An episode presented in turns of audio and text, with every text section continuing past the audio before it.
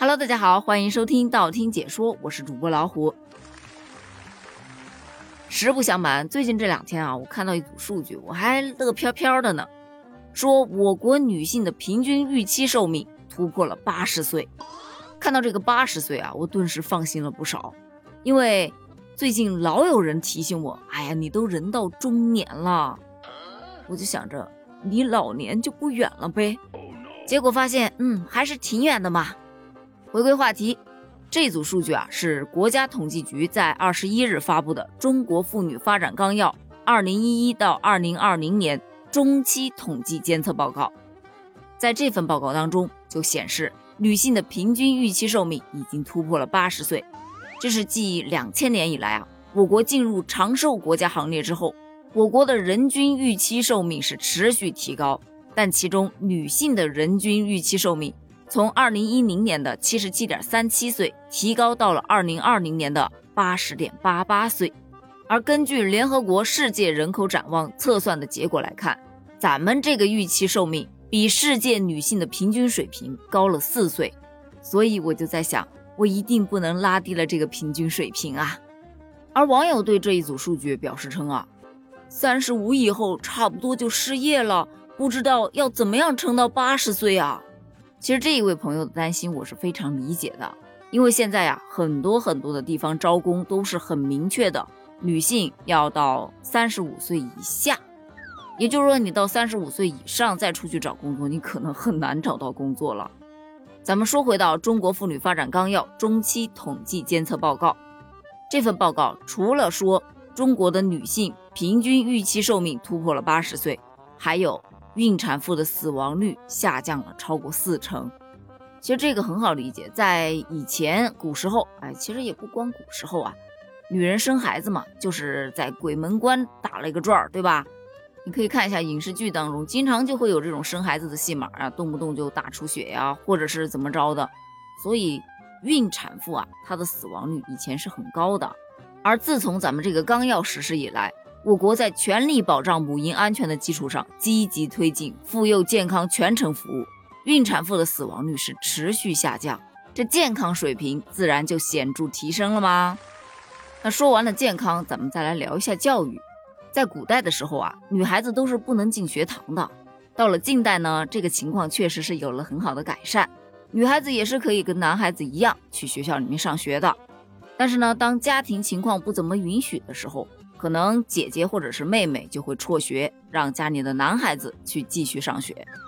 这一类的新闻啊，其实在老早之前可能会经常看到，但是现在啊，基本上是看不到了。自从纲要实施以来，我国已经连续实施了三期学前教育行动计划，小女孩去接受学前教育是得到了切实保障的。不光学前教育啊，义务教育阶段这个性别差距也是基本上消除了。但说到高等教育，就不得不提一嘴了。在各类的高等教育当中，女生占比啊，全部都已经超过了男生。特别是在纲要实施以来，我国的高等教育是得到快速的发展，女性接受高等教育的机会也是不断的增加。二零二零年，高等教育的毛入学率已经为百分之五十四点四了，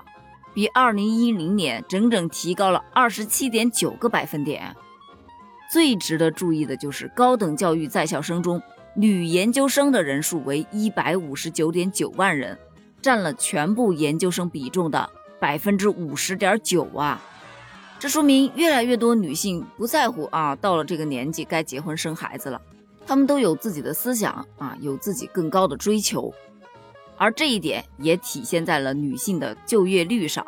根据纲要来看。全社会就业人员中，女性的比重保持在四成以上。特别是纲要实施以来啊，就业政策呀和创业扶持政策呀逐步的完善，妇女就业的渠道是不断的扩宽，女性就业的人数也是稳步的增长当中。据数据统计，在二零二零年，城镇单位女性就业人员为六千七百七十九点四万人，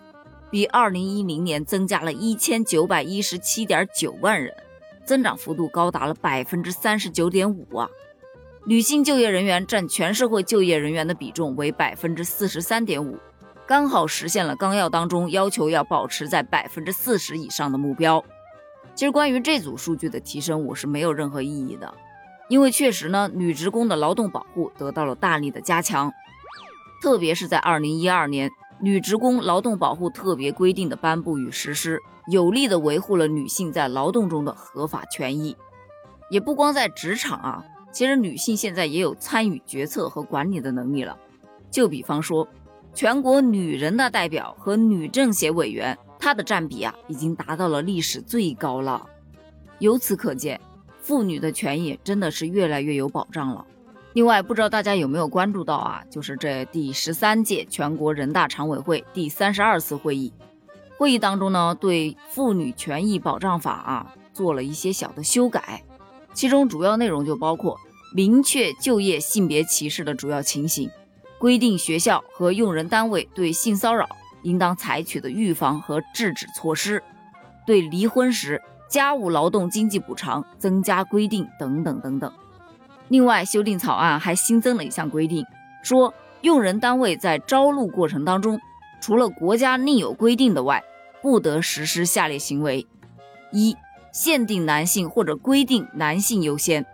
二，除个人基本信息外，进一步询问或者调查女性求职者的婚育情况以及意愿。三，将妊娠测试作为入职的体检项目。四，将限制婚姻、生育以及婚姻生育状况作为录用的条件。五，其他以性别为由拒绝录用妇女，或者是差别化的提高对妇女录用标准的行为。由此可见，男女平等真的不是一句空口号了，咱们国家真的一直都在努力当中。但目前呢，还是会存在一些问题的，比方说我国妇女的健康水平，虽然说有了一个比较大的提高，但是城乡之间的这个差距啊，是依然存在的。另外呢，国家提升女性的社会地位以及权益的保障，并不是说用来跟男性做对立的。而相反的，女性的家庭地位提升了，家庭也会更和谐，不是？所以关于这件事情，你又是怎么看的呢？欢迎在评论区给我留言哦，咱们评论区见，拜拜。